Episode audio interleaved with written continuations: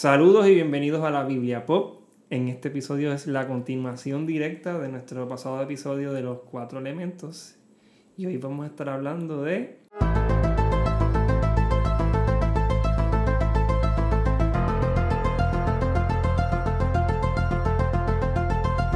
Vamos a hablar del viento y el fuego. Antes que, que siga hacia mí, yo quiero hacer la salvedad de, a los videntes y a los escuchas que no nos pueden ver, que hice mi mayor esfuerzo de conseguir una t-shirt donde estén los personajes, pero solamente pude encontrar este. eso y me esforcé un poquito.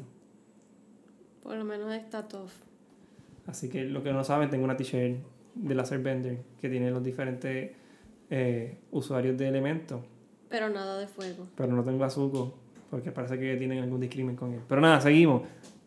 Viento y fuego. Yo sé que al tú escuchar la palabra viento y fuego, hay muchas historias y referencias bíblicas que te van a llegar a la mente, especialmente en el Nuevo Testamento, quizás son las más frescas que tenemos, ¿verdad? Ah, rápido al pensar en el fuego y el viento, pero en el Antiguo Testamento también vamos a encontrar muchas referencias, muchas historias es bien importante y que sobre todo se entrelazan directamente con el agua y con la tierra.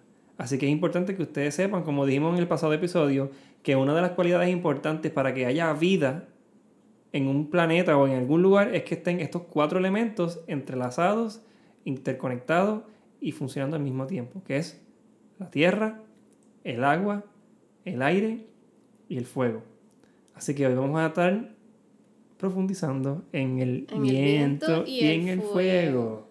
Vamos a empezar con el viento, Xiaomi. ¿Qué nos puedes decir el viento? Bueno, pues el viento lo empezamos a ver desde Génesis en el capítulo 8. Vamos a ver cómo Dios utiliza el viento para mover el agua. En este caso, luego del diluvio de Noé, todo estaba cubierto de agua y dice que Dios hizo pasar un viento sobre la tierra para que decrecieran las aguas. De una manera similar, en Éxodo 10, versículo 13, dice que extendió Moisés su vara sobre la tierra de Egipto y el Señor hizo soplar un viento sobre el oriente del país todo aquel día y toda aquella noche. Y al venir la mañana, ese viento del oriente trajo las langostas. Hmm. Así que vemos como al principio la primera plaga fue con agua, ¿verdad? Convertida en sangre.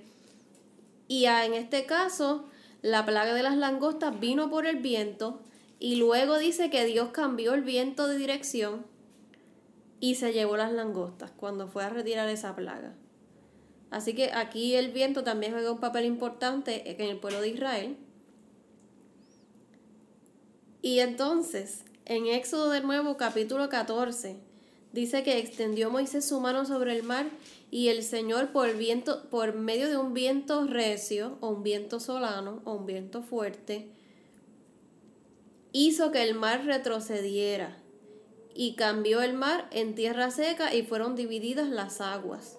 Y así fue como entraron los hijos de Israel en medio del mar en seco. Wow. Así que está aquí interactuando lo que es el viento con el agua similar a, al momento en que se levanta la tempestad en el mar de Galilea y está Jesús y los, fuertes vientos y los discípulos asustados porque se van a ahogar porque hay viento y agua moviéndose a la misma vez en contra de ellos, en ese caso en contra de y ellos. Y lo que me gusta es que en los relatos que él mayormente hablamos son cosas positivas que le pasan a su, al pueblo con relación a la tierra, el agua, el viento y el fuego pero incluso en esos momentos que son adversidades, cuando vemos los elementos en contra nuestra, vemos a un Jesús que tiene control sobre ellos. Así como los discípulos tenían, quizás experimentaron miedo, como a veces nosotros experimentamos miedo cuando nos enfrentamos a cosas que no conocemos o, mejor aún, a las que no tenemos ningún tipo de control sobre ellas. Dígame usted si usted puede esquivar un huracán o un terremoto. Hay cosas que realmente no, hay cosas, no podemos simplemente mitigarlas, pero saber que Jesucristo tiene el poder y tiene el control sobre la naturaleza, arroja a nosotros otra seguridad porque el agua, la tierra y el viento está conmigo en la barca. En el caso del viento, a diferencia del agua, que por ejemplo fue usada en el diluvio, ¿verdad? Para matar o para extinguir cosas y gente y animales y todo lo que había. El viento en la Biblia siempre se menciona de manera positiva y las únicas veces de que están con una connotación negativa como esta es porque no es de parte de Dios. Por ejemplo, en este caso, en que se levanta la tempestad, ellos van de camino a liberar al Gadareno, a la tierra de los Gadarenos, al endemoniado, y se levanta la tempestad y Jesús reprende, lo, dice que Jesús reprende los vientos y, y el mar. O sea que había un espíritu que quería impedir que ellos llegaran a liberar a aquel hombre de otro espíritu.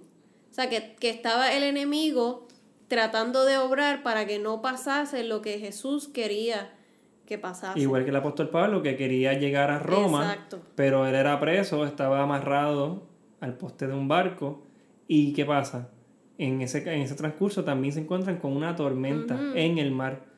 Pero en este caso, la tormenta no se detuvo, pero sí tuvo una visión donde se le dijo que iba a sobrevivir ese enfrentamiento fuerte que iban a tener con esa tempestad. Y que nadie iba a morir. Nadie iba a morir y que ni un solo cabello de su cabeza iba a ser dañado. Y dice la palabra que el barco se destruyó.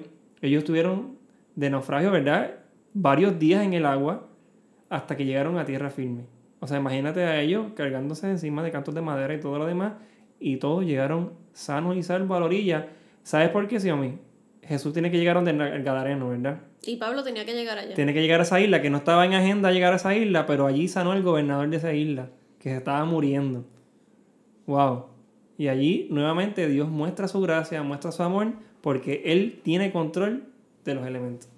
Y realmente Dios utiliza los elementos, lo que es el, el viento y el agua, para dirigir mucho. Lo vamos a ver cómo Dios lo usa para dirigir mucho. También pasó en el caso de Jonás, que quería irse hacia Tarsis, Hmm.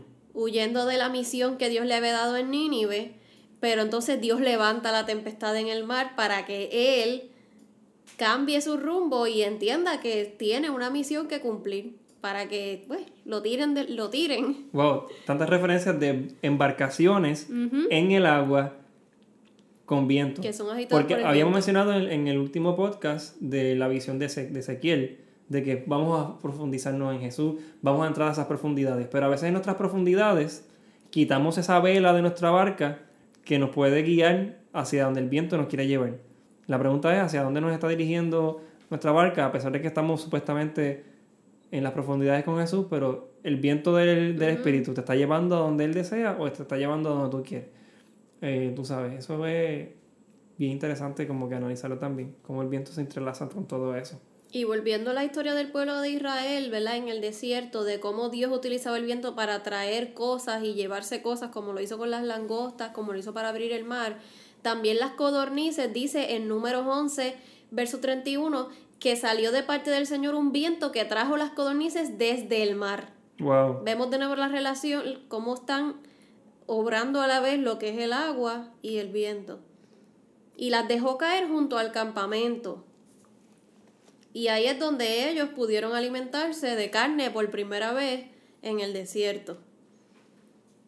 Y no podemos dejar pasar el profeta Elías, que más adelante vamos a hablar de él cuando toquemos el tema del fuego. Y mucha gente dice, el profeta Elías era el profeta de fuego, se conoce como el profeta que tenía muchas señales por medio del fuego, pero también el viento era una señal en la vida de Elías que Dios se le aparecía muchas veces Ujú. a través de torbellinos y a través de vientos recios. De hecho, hay un ejemplo donde Dios se le aparece a él que se encuentra en Primera de Reyes 19, donde dice que había un grande y poderoso viento que destrozaba los montes y quebraba las peñas, o sea, Mm, wow. un viento como de huracán que rompe las cosas. Un tornado, imagino yo. Pero en este caso, Dios no estaba en el viento. Después del viento vino un terremoto, Dios moviendo la tierra. Pero en este caso, el Señor no estaba en el terremoto. Y es porque Elías, si vamos hacia atrás, vemos que en su ministerio Dios se le aparecía de esa manera.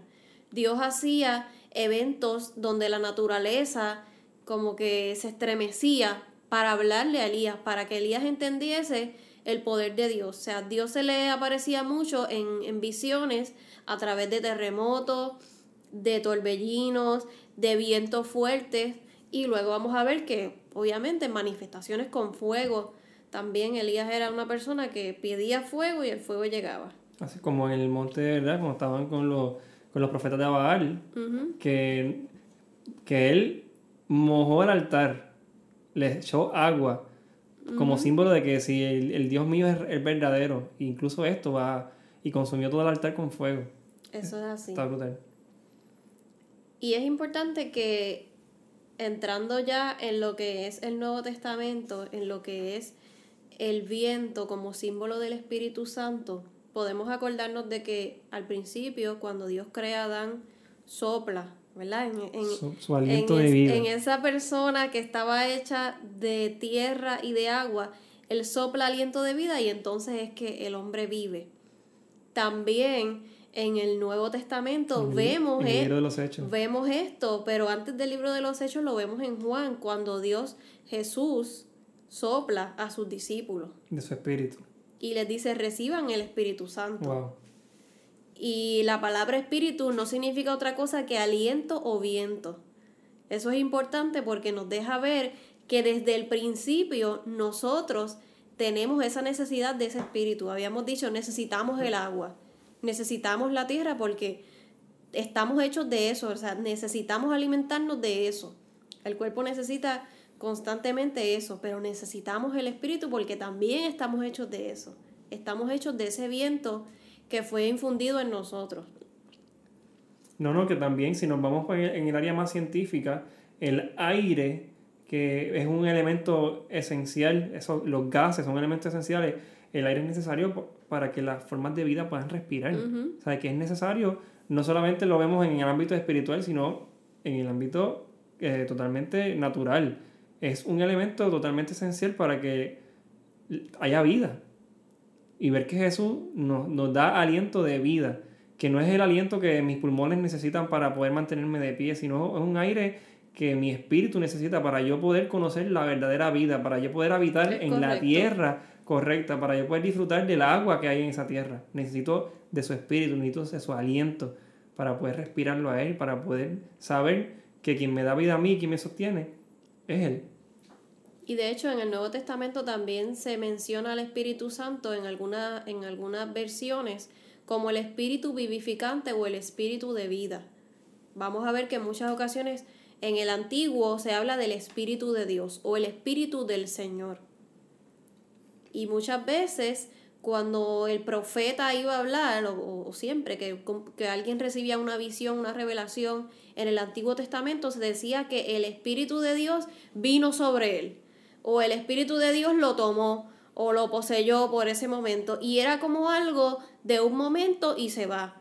Era algo que pasaba en un instante y se acababa. Pero ya cuando vamos al Nuevo Testamento, luego que Jesús infunde el, aliento sobre los discípulos, después asciende al cielo y les dice que esperen esa promesa. En Hechos 2, cuando viene el Espíritu Santo, ya comenzamos a ver que esto no es algo de un momento y ya, es algo de que el Espíritu Santo se queda en la persona. Correcto. Ok, Xiaomi, creo que hemos tocado unos temas súper interesantes del viento pero es importante resaltar de que si nos ponemos a profundizar en ese viento recio, en ese aliento de vida, en ese espíritu en nosotros, tenemos que sacar un podcast exclusivo para hablar del espíritu. Así que, ¿qué tal si comenzamos a mezclar ese evento de cuando viene ese viento recio y llena a los que estaban en el aposento alto y se les reparte lenguas como de fuego, que vemos ahora mismo una interacción entre el viento y el fuego, pero vamos para atrás. Vamos a hablar del fuego desde el principio nuevamente, desde el Antiguo Testamento y luego desde el primero y luego vamos a entrelazar el viento y el fuego para concluir. ¿Qué te parece? Vamos a darle. Bien. Ok, el fuego, el fuego es símbolo de poder y de la grandeza de Dios. Sabemos que el fuego es, uno es el elemento de que da la energía, el calor. Pero algo bien interesante, antes de, de entrar a todas las simbologías del fuego, quiero que tengamos esto claro en nuestra mente para que cuando mencionemos la historia o los textos bíblicos, como que hagamos la referencia. Eh, cuando Dios se, presentaba en, su teofanía, a Abraham, a Moisés y en diferentes partes, en la zarza, en la antorcha, en el torbellino de fuego, en la columna, no- nos damos cuenta que el fuego para las civilizaciones que estaban desarrollándose, no como las de ahora, que tenemos luz, gas, electricidad y todo lo demás, para, para la antigüedad el fuego simbolizaba literalmente la luz, eh, como que dice el, este elemento que podemos cocinar. Sí, y la supervivencia, también en, en, en las áreas desconocidas. que es importante que, que, tenga, que tengamos en perspectiva el respeto que la gente le tenía al fuego. ¿Por qué? Porque el fuego calentaba cuando estábamos fríos. Cuando no teníamos suficiente ropa en el desierto, en la oscuridad de la noche, el fuego nos daba luz. O sea que el- este elemento tiene diferentes utilidades que son vitales para nosotros poder subsistir igual, de igual manera. Nos da calor y nos da luz. Pero el que utiliza el fuego porque, y se acerca al fuego porque lo necesita y lo quiere, también sabe que el fuego quema y que no me puedo acercar demasiado. Entonces, yo ver a un Dios que tiene, hace unas teofanías en fuego, ya del saque está llevando un mensaje. Es un Dios creativo, como mencionamos en el segundo episodio, que hablábamos de las diferentes maneras en que Dios se, era creativo y era un, es un artista. Cómo él se comunicaba con las personas, porque ellos sabían.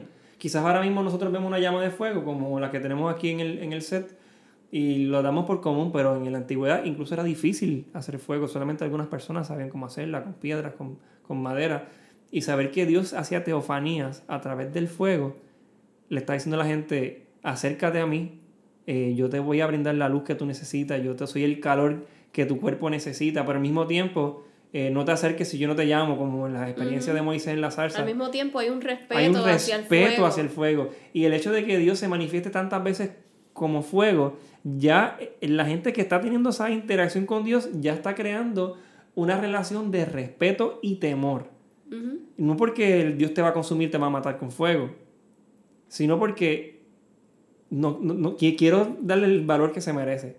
Así como el fuego que quizás tengo en mi aldea o en mi villa, también quiero tener ese fuego con el Señor. En el altar, el fuego del altar. No, no, vamos, a ir poco a poco. Sé, sé que tenemos muchas cosas, pero ya que tenemos eso en la mente, ese Sí. acercamiento que la gente tenía al fuego, que quizás no es el mismo acercamiento que tienes tú hoy o que tengo yo hoy, pero estas civilizaciones que estaban en desarrollo tenían un respeto inmenso hacia el fuego. Así que vamos a ver todas esas referencias bíblicas del fuego. Sí, vamos a darle. Empezamos claramente pues en, en Éxodo, que es el, el pasaje que todos conocemos, donde el ángel del Señor nuevamente, y habíamos dicho que cuando se menciona el ángel del Señor, el ángel de Jehová es Jesús en el Antiguo Testamento. Así que el ángel del Señor se le aparece en una llama de fuego en medio de una zarza a Moisés. Y lo peculiar era que esta zarza ardía, pero no se consumía. Y como decíamos al principio, el fuego atrae. Y Moisés fue atraído por el espectáculo de la salsa que, que no se consumía. Y lo brutal es que la voz le notifica que no puede aproximarse si no es que Dios mismo lo llama. Y si él no se purifica antes de acercarse. Que ahí él tiene la, la- la mano, quitarse las sandalias, etc. Y en el Sinaí, luego de eso también, vemos como el Sinaí humea la montaña, y verdad, por el fuego que estaba ocurriendo. El pueblo temeroso se alejaba del fuego, pero en cambio había un Moisés que la voz le decía acércate y tenía esa experiencia en la montaña junto con Dios. O sea, que vemos, como decíamos, ese respeto del fuego.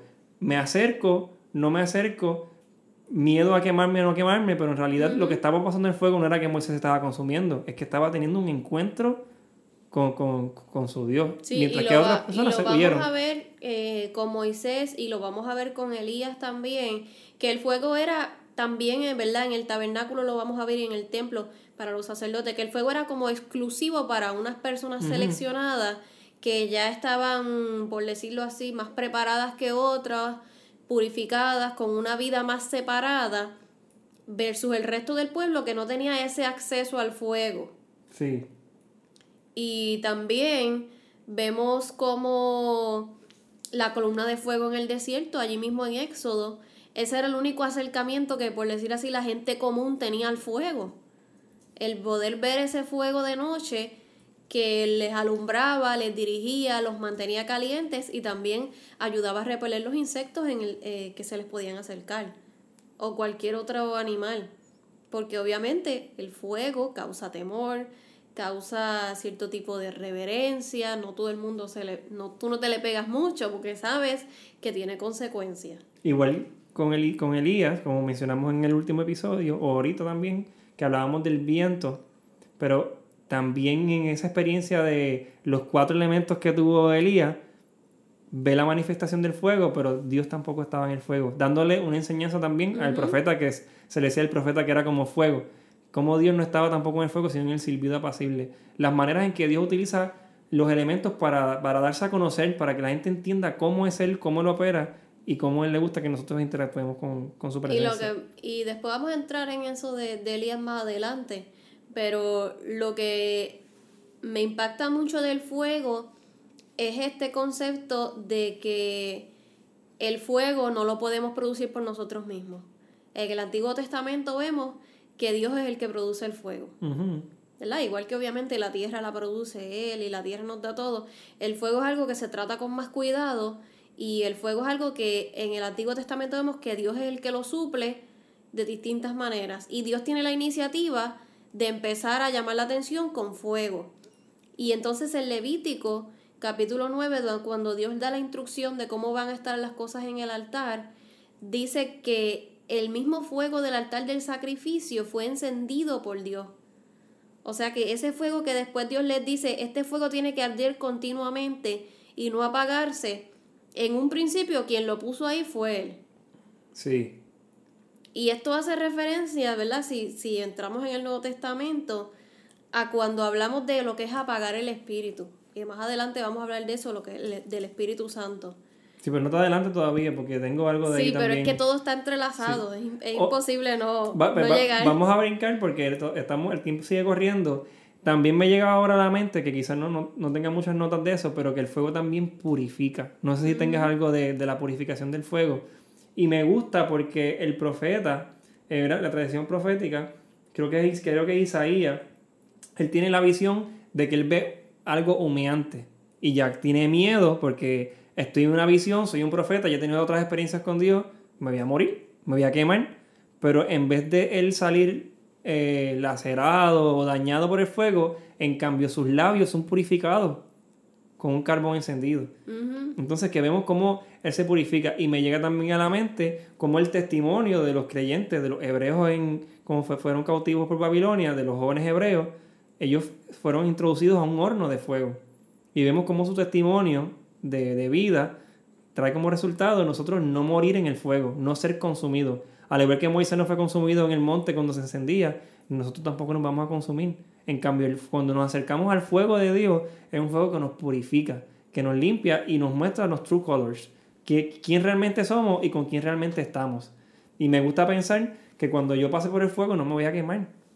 como le dijo Isaías, cuando pases por por las aguas no te anegarás, cuando pases por el fuego no te quemarás. Y, vemos un Isaías que tiene una visión de un templo humeante, que él piensa que se va a morir, Dios, me voy a morir, soy pecador, se tira, pero en cambio le queman los labios, o sea, no se los queman, los, lo purifican sus labios. carbón encendido pasa por sus labios y estos jóvenes hebreos entran en un horno de fuego que él estaba tan caliente que el que los lanzó se quemó, pero ellos no estaban solos en el fuego, había otra persona con ellos. Y ahí se dieron cuenta que el Dios de ellos era el Dios verdadero.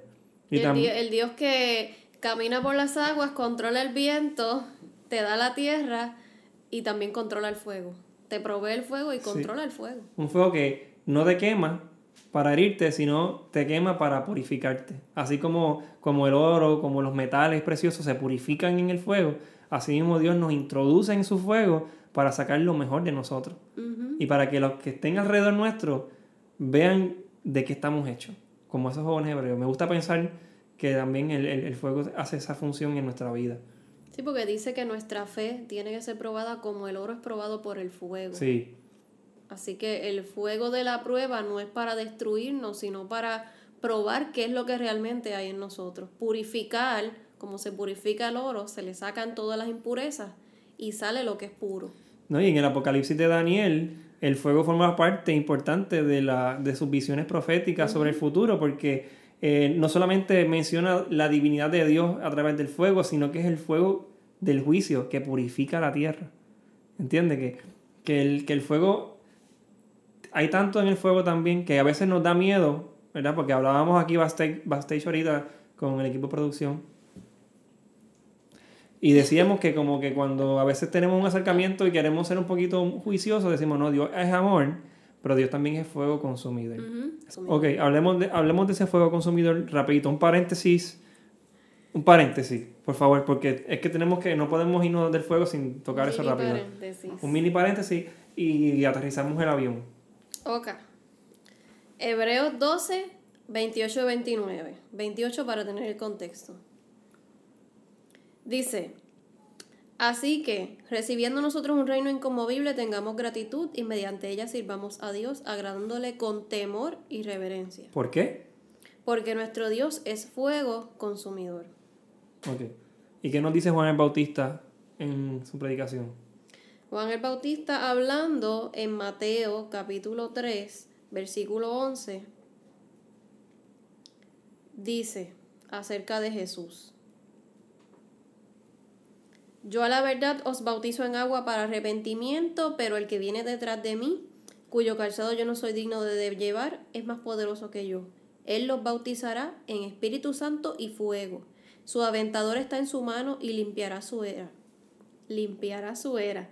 Y recogerá su trigo en el granero y quemará la paja en el fuego que nunca se apagará. Esto aquí está, es, altamente profético porque está hablando de... tan- hay dos cosas aquí proféticas. Tanto de que Jesús iba a hacer la distinción de su era actual en la que él estaba desarrollando el ministerio, de hacer la división que la vemos mucho en cuanto a los fariseos, los religiosos de la época versus los que realmente seguían el reino de Dios.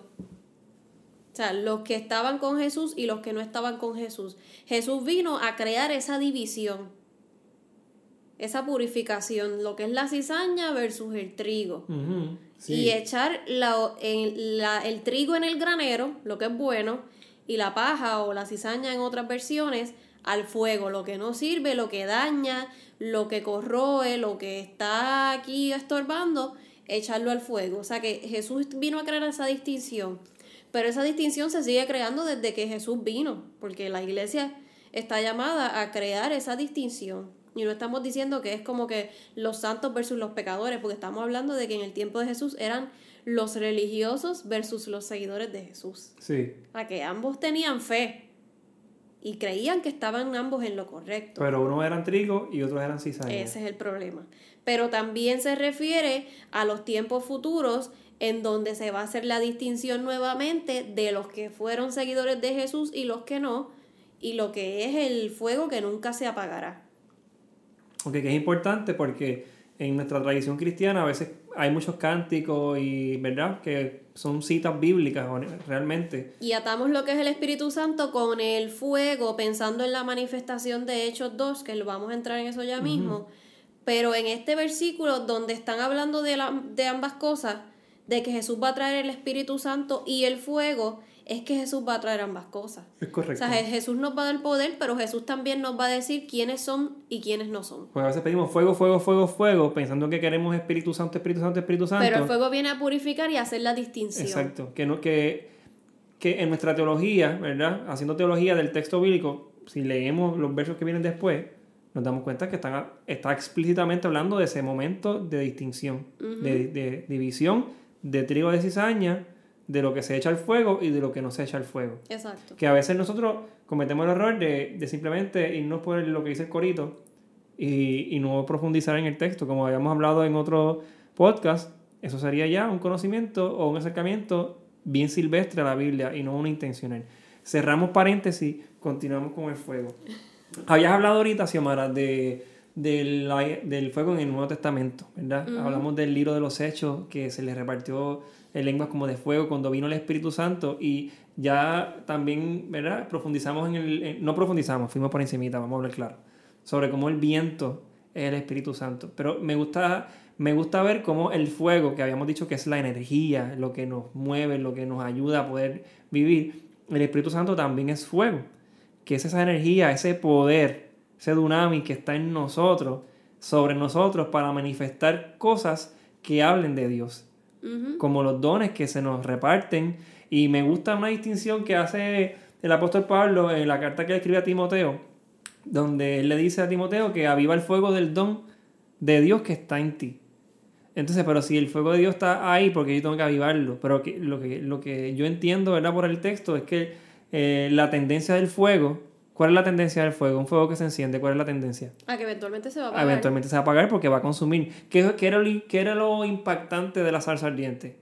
No era, lo, no era que la salsa estuviese ardiendo. Que no se consumía, era o que sea no se que consumía. el fuego te seguía teniendo el combustible para seguir encendido. Si Dios no lo apagaba, pues por siempre. Para nuestra cultura latina, hispana, quizás no estamos acostumbrados a, a, ver ese tipo de cosas. Y si de momento tú estás en tu patio y ves que un árbol se, se prende en fuego, para ti eso es un, es un milagro, eso es un, algo, un evento sobrenatural. Pero para estas personas que viven en el desierto, que tienen zarzas en su día a día, se dan cuenta que la zarza es un árbol que, se, que es bien volátil, que se prende de nada.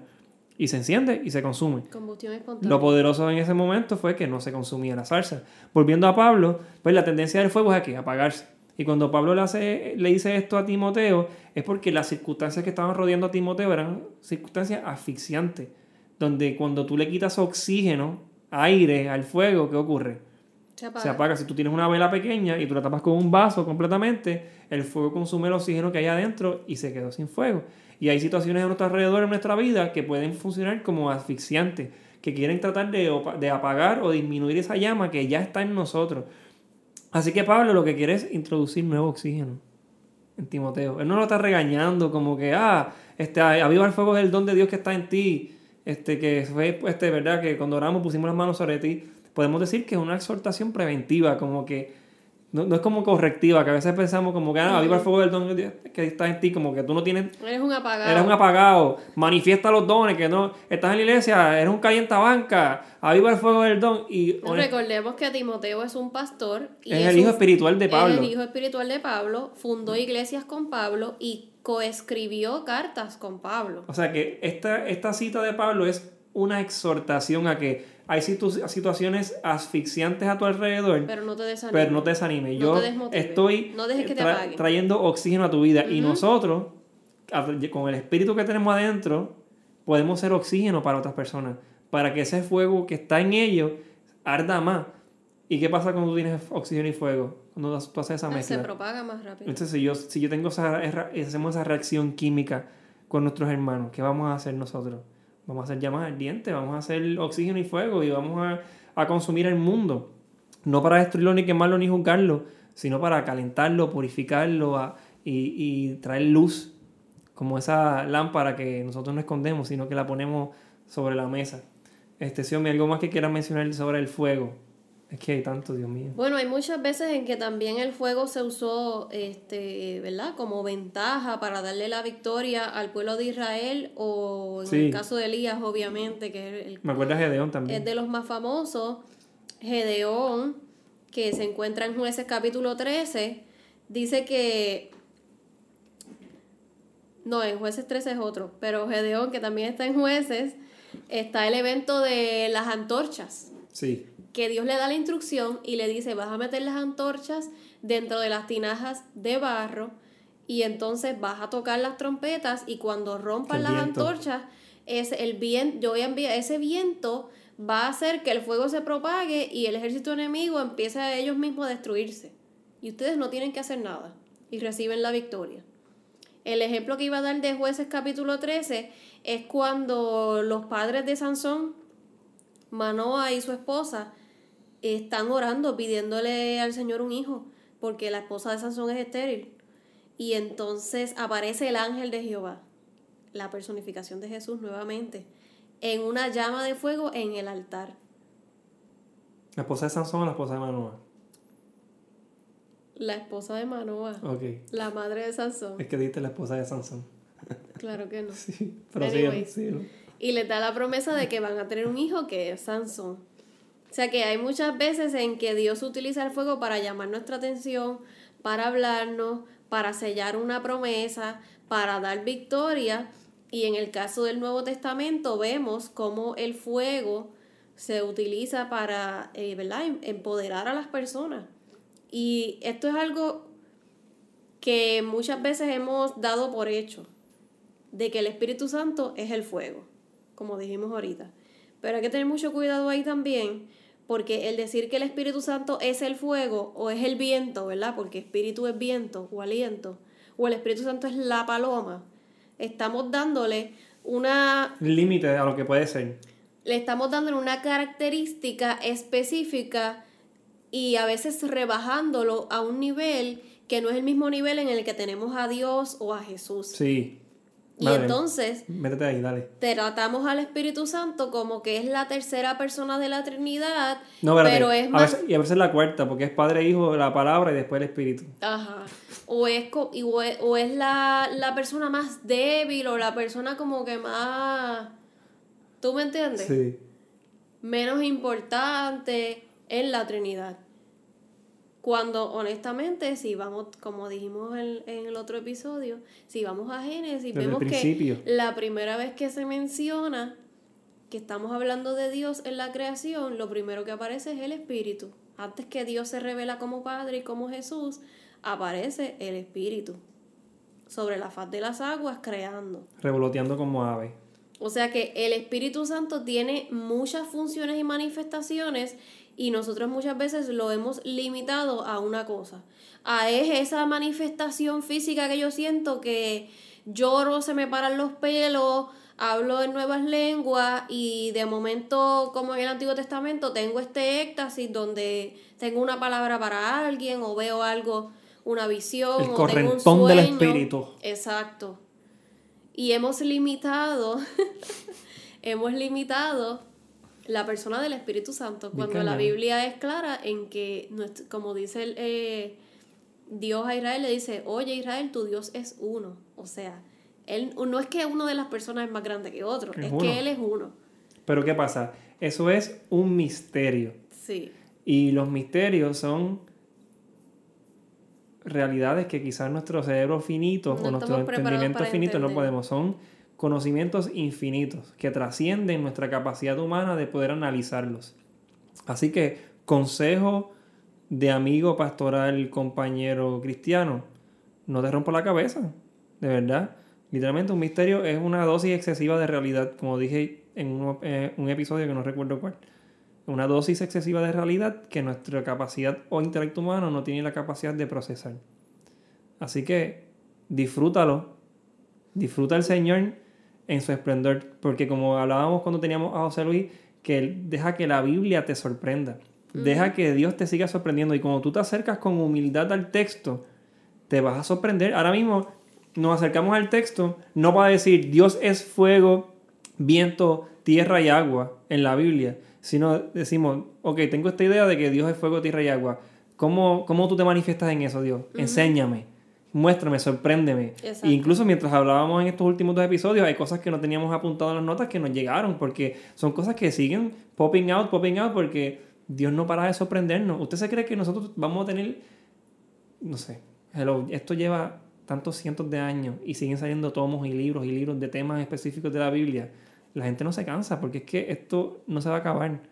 Esto es un agua, esto es un río infinito que no se va a acabar nunca. Es un, un, viento que va a seguir soplando. Es un fuego que nunca se va a consumir y es una tierra que va a ser eterna. Así que deja que el Señor te sorprenda.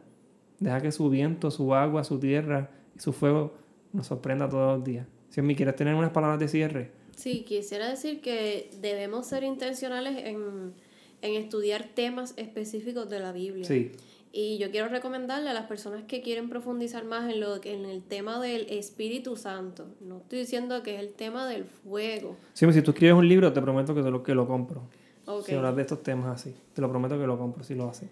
Pero profundizando en lo que es el Espíritu Santo, eh, este libro que tenemos aquí, que se llama El Espíritu Santo, escrito por John Beaver, es muy bueno y te abre los ojos en cuanto a no ver el Espíritu Santo como, como cosas aisladas, como, como algo, sino como algo. Como una cosa, como que es una paloma porque en el bautismo de Jesús, cuando Jesús sube del agua, se presenta el Espíritu Santo como una paloma. ¿Verdad? Pero el decir que es como una paloma no significa que es una paloma, sino que en ese momento fue como una paloma. Como en Génesis que fue como un ave. Y porque en Hechos 2 se presenta como llama de fuego, no es que es un fuego. Un fuego, exacto. Y porque en muchas ocasiones se presenta como un viento recio, no es que es un viento, porque como habíamos dicho anteriormente, Dios se vale de cualquier elemento y recurso de la naturaleza para demostrar quién es Él. Pero mira qué sencillo ejemplo el de estos dos episodios. Jesús como el fuego, como el agua, Jesús como la tierra, Jesús como el viento. No estamos diciendo que Jesús es el viento, pero que podemos ver a Jesús y encontrarlo en el viento. Podemos ver al Espíritu Santo y encontrarlo en el fuego. Y así de verdad, de, viceversa. So, que tengamos ese corazón y esa mente abierta a que el Señor nos sorprenda en cualquier faceta de nuestra vida. Y como dijimos en el episodio anterior, que fue la introducción, cuando vemos la naturaleza y decimos, wow, eh, yo vi a Dios en la sonrisa de un niño, vi a Dios en, en las aves del cielo, vi a Dios en el mar profundiza en la palabra y deja que te sorprenda. Y cuando tú camines y vayas a la playa, vayas a un río, o veas un incendio, o veas una vela, que esos detalles pequeños del día a día te ministren y te hablen y tú digas, wow, Dios es el fuego y está ahí, lo puedo ver, pero al mismo tiempo lo puedo ver en el viento.